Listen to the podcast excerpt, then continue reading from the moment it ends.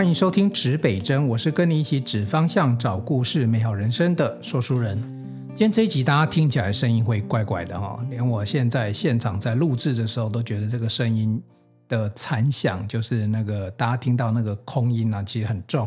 因为这一集录音呢，我们换到一个地方喽，我们换到竹北，我们有一个新的录音间。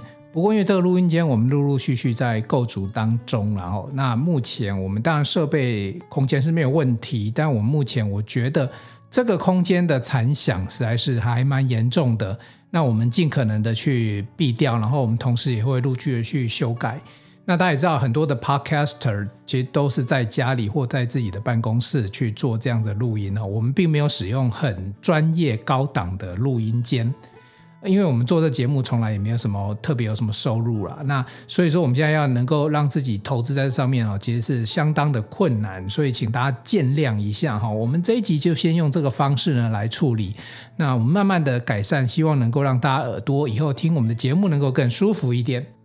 同时在这里呢，我也补充介绍一下我们现在所在这个位置哈，因为日后我们有很多听众朋友，如果呃邀您上我们的电台来，其实您可以选择我们比较乡村一点的竹东的录音间，还是我们比较城市一点的竹北的录音间哈，甚至我们现在跟明星科技大学都有合作哈，在新丰那边明星科大也有一个录音间，我们也可以来租借使用。好。那我现在所在的位置是竹北高铁站下站，过个马路都就到哈。现在像台北一样，很多城市地方很流行这个 call space，对不对？那我之前几集节目里面也有介绍到。那我现在所在的位置呢，就是在呃国那个高铁站下来的时候，对面有一栋国泰大楼。那现在的五六楼是目前的一个共享空间，叫这个品牌叫做 Justco 哦。那我进驻在这边。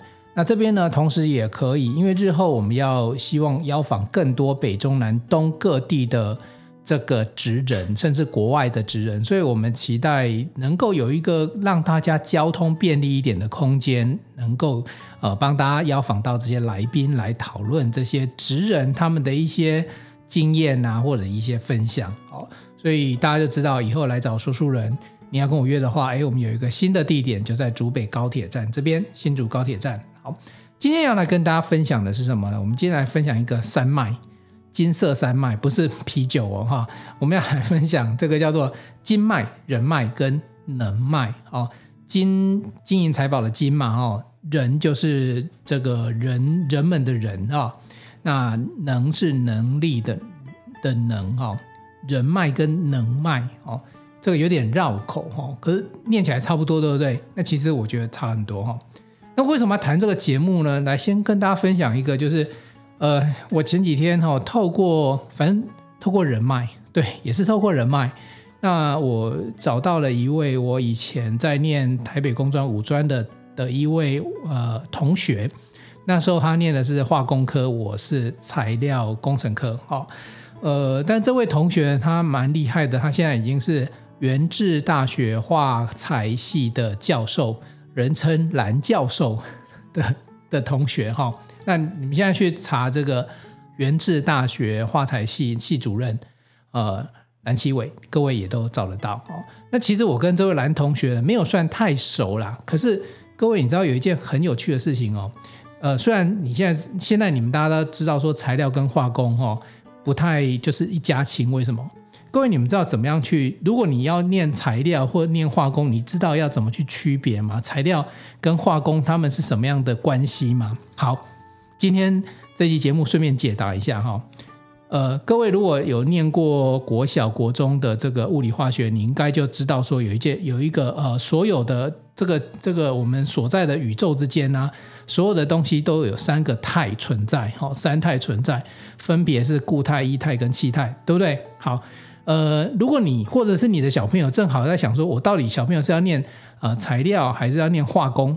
那有些系当然现在直接叫化材系了哈。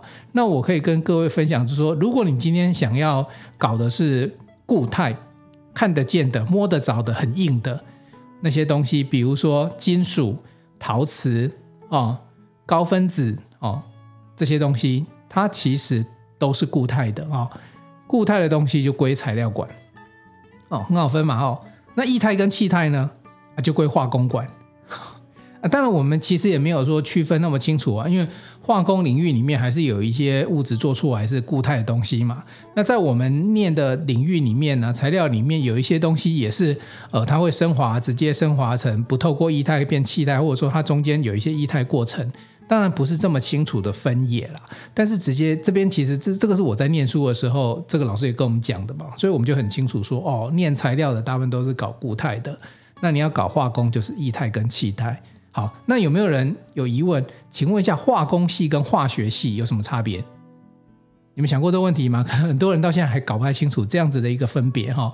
化工系，你看有那个工，所以他很重视呃现场的操作。其实大部分现在的生产流程啊，什么大概都是化工里面。可是化工你要做这些化学合成啊，或者是这些化学的东西里面，有一块呢是需要很理论知识的。你们去看那个，像他们在画那个龟壳有没有？就是那个烷类啊，哦，然后什么 CH 三多少？我现在都忘光哦，但大致上就是所谓的什么甲烷、乙烷啊，然后化学式啊，然后怎么裂变啊，然后怎么结合啊，这些东西其实有很多的理论的东西，其实是在化学系身上哦。所以化工、化学材料，好吧，大家现在稍微了解了哈。但我们今天不是谈化工、化学材料，我们来谈经脉、人脉跟能脉。那我从这位同学谈起，是因为呃。这位同学就早期啊，我跟他不是很熟，可是他我知道他在学校就是功课很顶尖的同学，所以他后来到国外念书回来，然后一路现在在学术界是非常有成就的同学哈。那我不是直接认识他，但是我认识他们班上同学啊。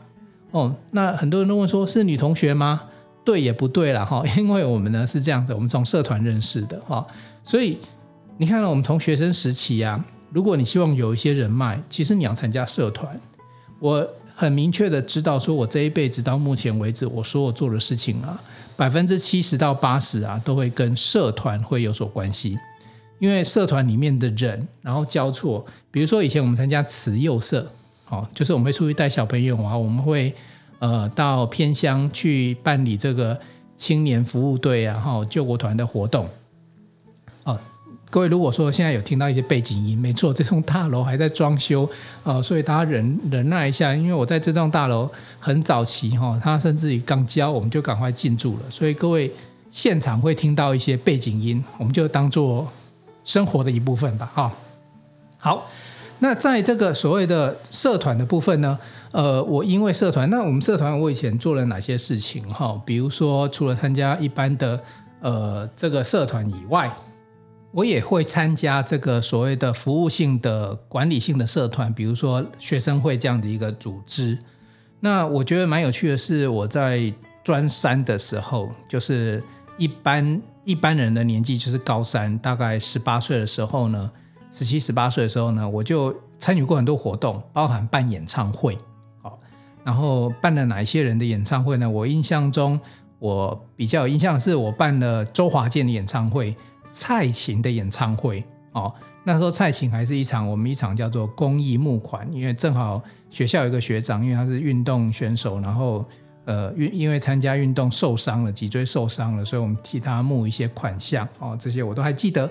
好，那其实做这些事情，你看哦，我们讲一般学校大概社团就是社团内活动，可是在学校本身之外呢，还会产生到对外的一些联谊，比如说。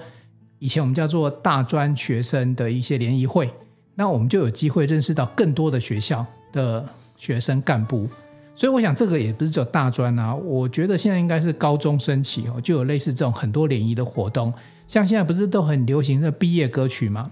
那毕业歌曲是怎样呢？毕业歌曲就是说很多学校的学生他们在音乐有专才的同学聚在一起，然后他们一起创作。然后形成一些歌曲，然后开始流行。那比较有名的一首歌叫做《风筝》，我想各位应该听过哦。那大概我不知道有没有超过十年哦，都蛮久了。以前呢，一些高中生的他们一些合作，然后合唱，然后也拍成 MV，很好听的一首歌曲。好，各位在在社团里面你就发展开始有这样人脉的一些基础，对不对？那我讲这个是因为我发现这些事情其实都会一直影响我，那以至于到现在呢。到现在目前的工作工作状态哈，如果我从服役，因为我服的是志愿役哈，服役的时候三年多在在部队里面，以至于到呃科学园区，一直到现在哈，我算一算应该大概也有个二十几年了哈。对，那这这期间其实人脉会一直对你的工作有有影响哦。我想各位都会点头同意了哦。但是我想要请大家去思考一件事情，就是说人脉是怎么样开始的，然后人脉要怎么样去运用。因为我最近也一直在思考一件事情，各位，我们在很多的社会上不是有很多的社团吗？比如说呃，福伦社、狮子会啊啊等等这些比较大型的国际型的社团。那各位也听到说，也知道说这些社团它确实可以呃帮助你的事业发展，或者是说，其实很多社团他们就是互助的概念。哦，比如说我这个群里面有各各行各业，那我们今天如果你产生的服务呢，就从你的会员里面呢开始协助起，那你也先协助，比如说换到你，你有什么需求，你在会员里面去寻找，那就会变成一个小小的这个生活或者是呃这个社会圈。那透过这个圈子，你当然就可以开始把你的业务展开来。对，那可是有些人会有一个迷失哦，就我认为是迷失啦，就是我要去。闯这个事业，开发业务，我一定要有人脉。好，那所以呢，他就会积极参与很多的社团。我觉得我自己对我来讲啊，学学生时代那个社团到现在，社团对我来讲都非常非常的重要，没有错。那可是我跟大家分享一件事情是，约莫在三四年前呢，我就决定把很多的社团，尤其是全国性的社团。很多的协会啊，因为我都我在里面，因为我们这种人哦，就是很鸡婆，然后很喜欢很喜欢发表意见，然后很想要替大家做一点事情，所以我们经常都会是干部那个角色。那因为我太多身份在身上了，然后我有有一阵子我就沉思，我好像没有办法替每个社团或是每个人都能够做到最好的那个样子，所以我就开始慢慢的去把所有的社团的工作呢都辞掉。因为呢，我觉得在这个辞掉这个社团之后呢，让我能够比较专心的做某一件事情，或者是发展我自己正在在做的事情。所以这时候呢，一直到现在，其实我都还是这样的原则。那可是我这个人其实没没有办法遵守原则啦，就是我其实有时候心太软。比如别人就说，哎，邀你说，哎，来我们这里啊，然后帮忙啊什么的，然后然后票选，那又是我，那。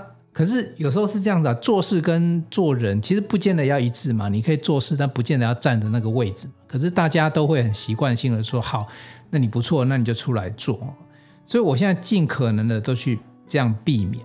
那我为什么要提这件事情呢？就是说，我觉得人脉这件事情的运用是这样子的。呃，我现在直接把人脉跟能。能力，或者是我们不能讲能量，能力啦哈，能力的人力这个脉脉络呢，一起来谈好了。我觉得你什么时候会需要人脉？我觉得在一个领域里面，你初踏进去的时候，比如说创业的时候，比如说你换工作到一个不同的职场的时候，我觉得你会需要建构人脉。但这个人脉呢，就是我我会建议，就是说是因为这个领域而产生的。而不是各种的社团你都要去参加。其实很多社团，大部分社团都的利益都非常的棒。可是你参加之后，你难免会有聚餐啊、应酬啊、交际呀、啊、各种，然后甚至于交流啊、休闲啊、高尔夫啊，是不是全部都来？那我觉得这都是好事。可是一个人就二十四小时，每天都一样，每个人都一样，所以你不太可能应付那么多。所以你要自己考虑清楚。所以你如果需要人脉的时候，是第一个时，第一个以时间点来讲，我觉得人脉的部分是刚进去的时候啊，刚进去那个那个领域的时候。然后第二个呢，是我认为这是我自己的分享了哈，呃，你还蛮需要技术资源的时候哦，嗯，我刚才讲说你进到这领域嘛，是刚进去嘛，那那或者说你进去到某一个时间之后，你可能需要一些技术，呃，比如说我刚进来。像媒体这个领域，啊，录影传播媒体这个领域，我觉得我自己就还蛮需要技术的资源。比如我们在工作的时候遇到一个什么讯号不见了啊，好，录影录到一半，什么什么会有一些横条纹啊，或者杂讯啊，或者说你在收音的时候啊，然后会有收到别人那种音频，有时候我们是无线嘛，啊，会有一些呃类似无线电频道的讯号进来啦。那有时候，尤其有有时候我们做现场的哦，做电视或者是现场转播，那都很可怕的事情。那还有更可怕的事情是，你到一个现场之后，我们发现少带一条线，少带一个什么东西，这时候人脉超重要的啊！为什么？就即刻救援，这个在地的伙伴呢，他就哎打个电话，如果他有空，又正好有这些呃资源在，他可以马上帮你送过来。哦，那呃，我觉得那是一种，不管有没有收费，那都是一种这种互惠或者是互相帮忙的一种情感。好，所以我就讲说，当你第一个是加入刚进到一个领域，第二个是你有需要技术 support 的时候，然后你在这里面扮演的角色是什么？我觉得刚加入这样子的一个呃新的这个团体的时候，你需要这人脉的时候啊，你的心态必须要是奉献，就是尽可能的去服务大家。不要以为进来之后我们交换一个名片，他就会带来业务给你。我觉得很多人都有这种想法，我觉得这个这个不太容易发生，就算发生，它也不是一个很正轨上的一个逻辑了哈，因为。我为什么你你是一个新人，你到一个新的领域，然后你你跟人家交换一张名片，人家要帮你，没有这个道理嘛？你一定是人家看见你的长才或者是你的优势，然后也正好他有需要，他可以来帮助你。所以你要让人家看见最好的方法是服务大家。好，所以这是一般我们加入社团，我自己认为是的的三个点。然后我现在讲一下叫做能脉。能力的这个脉络哦，能力的这个脉络里面的，我觉得在你要使用这个能脉的时候，第一件事情是这个时期大部分会是在你的事业的工作的发展期，跟刚刚讲的初加入就不一样了，因为你现在一个工作要起步要起飞，要不一定是只是业务哦，包含技术的扩展啊，或者有很多生态圈的发展，我觉得在发展这段期间，你更需要更多的能力。可是人的能力一样嘛，又是二十四小时，又是只有一个人，所以其实如果你今天要发展的时候，你很需要大家一起来。所以在能脉的部分呢，在发展期的时候很需要。那这时候呢，你在这里面呢，你会需要什么？你会需要镜子。我们刚才讲人脉是需要技术，需要别人的 support 你，对不对？你现在在发展期，因为你自己已经有某一些能力了，所以你需要是别人来看你。哦，别人给你建议，因为有时候我们太沉迷于自己的思想、自己的想法，反而经常会落入一个叫做呃自己的中心思想的那个那个巢臼里面。那这时候你需要别人来帮你验证一下，或者是给你一些建议。所以能卖在在需求的部分，我认为是。找寻能够跟你一起讨论，并不是在检讨你哦，搞不好你的想法很好，别人给你 support，让你更有信心，这也是一种做法哦。所以找一面镜子来哦，你需要一面镜子。那你在跟人的互动的时候呢，这时候的做法又不见得只是奉献哦。这时候我认为，呃，应该要处于共好的状态，也就是说，你服务别人，别人也要来服务你哦。这时候你就不见得一定要。都是当小弟来协助大家，你可以提出来说，我可以帮你什么？那你那边你什么东西也可以跟我一起做，所以这时候就是变成一个共好的关系了。所以我觉得我本来是一直在想一个题目，就说，诶，人脉这么重要吗？可是我这样讲，大家又误解，就啊，都不要人脉。其实后来想想不对，我在学生时期的时候参加那些社团，就是人脉的一种。我在踏入一个新的领域的时候，我也是。透过人脉来协助我的技术的增长，那我当然中间也服务大家，让大家看到我，所以那个时候我的成长很快。可是当你成长到某个程度的时候呢，你现在需要的不是人脉，你现在是需要什么？需要发展这个事业，你需要找人当一面镜子，同时呢跟着大家一起共好。所以在发展的期，我会认为我会比较建议的是能卖这件事情。好，那接下来就有趣了哦。我们有了人脉跟能脉之后，如何变现？好，如何变现？我这边提出三种模式，大家参考看看。就说你跟这些人周围的人，还有能哦核心的能力的这些能，把它这个跟它和在一起之后呢，那如何变成现金流？呃，三种模式分别是共构、重构跟互构。啊，我解释一下，共构的概念很简单。就简单来讲，你找到人嘛，对不对？好，那他的能力也不错，所以你们一起做一件事情，比如说一起开一家店，一起开一家公司。一起做一个新的商业模式。那共构模式，大家我想大家就很清楚了。那第二种叫做重构模式。什么叫重构呢？我觉得人会和在一起哦，不见得是你们都会的都一样，因为会的都一样，其实 会互相排斥。就是反正大家都一样，也没什么好好去了解对方的。一定是你们之间有一些相似点，但是也有很多的什么，就是互补点哦。尤其这个我放在夫妻身上哈，我觉得最 最恰当哦。夫妻如果都做一样事情，你看生活多无聊。夫妻要做不一样的事情，然后他们有各各种不同的自己的个性。但某些时候呢，一个进一个洞，两个互补，那个生活的乐趣会好很多哈。好，那什么叫重构模式？就是说，比如说，呃，我是一个老师，那我认识一个厨师，啊，好，那我们就可以进进入重构模式，就是说，呃，这个厨师，我能能不能，就是这个厨师能不能在跟我的互动当中，他变成老师，他这个厨师自己重构成老师，那就还可以教什么？教料理教学，对不对？所以你跟人家在一起的时候啊，你就不见得一定要开一家店哦。你可以跟着你的朋友看看他能不能，他能不能改变你哦，或者是你能不能改变他，或者是协助他变成一个新的 model 哦。那这个也是周边的人脉跟能脉可以做到的事情，这叫重构。那第三种呢，就是重构再进阶叫互构。就是我们两个人呢在一起呢，我们可能就是呃，不要只是说我帮你而已，那我们要互相帮忙哦。那比如说，刚以刚刚那个例子来讲，呃，可能厨师重构变成讲师，他就变成是呃料理的教学达人。但是呢，我可以卖厨师做出来的真空包商品，有吗？懂不懂？就说你看我们在中间变交互，我们刚才是讲说。能卖他在做什么？他在做共好，所以我自己不会做料理，我我不会这些食材的东西，对不对？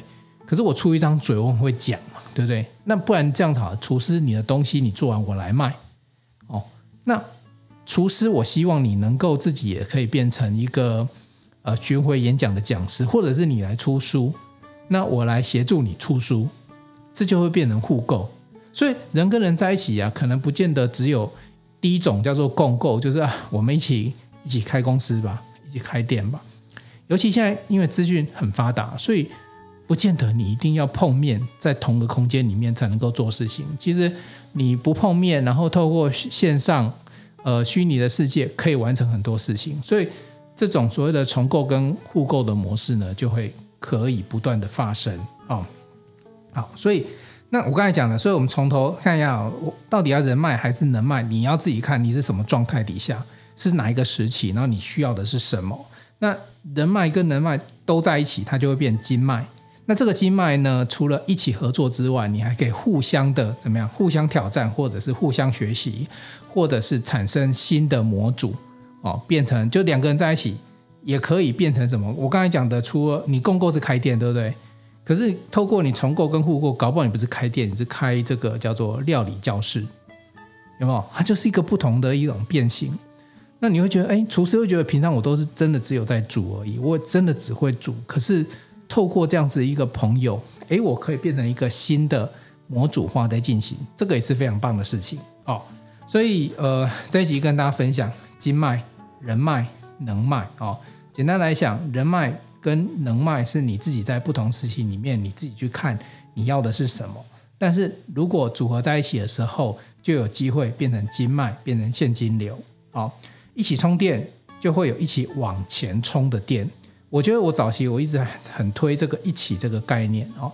可是，一起你要把它拆解，不能真的只是通通都在一起。你有可能是能力一起，有可能是人的一起，这个不见得一样。哦，呃，人脉它不会是经脉。但是它会蕴藏着无限的知识矿脉，哦，所以说我觉得不要只是以为交换一张名片，然后加入别人的协会或单位或社团，然后你就可以开始推广业务。然后可能有些人，当然这个这个叫做态度是谦卑的，愿意从服务做起都没有问题。可是呃，我早期花了很多时间做这样的服务之后，我发现呃，那是一个初期。等到这个时期过后，你真的需要是不是把你人、把你的脸、把你的人出来跟大家互动就好？更多的时候，你还是要把你的能力展现出来。当你的能力展现出来之后，大家都知道说你有什么，然后我可以拿什么跟你交换什么，那这就可以，这个就可以达到互相帮忙的一个效果。好。那今天这一集呢，就在这个施工的声音当中呢，以及还有一些空音这个残响的过程当中呢，来跟大家分享。好，呃，也非常谢谢大家愿意忍受这样的声音。那我们持续的会去改善。那二零二二呢，也希望我们的 Podcast 越来越好。接下来我们是在这个点，会希望有更多的职人。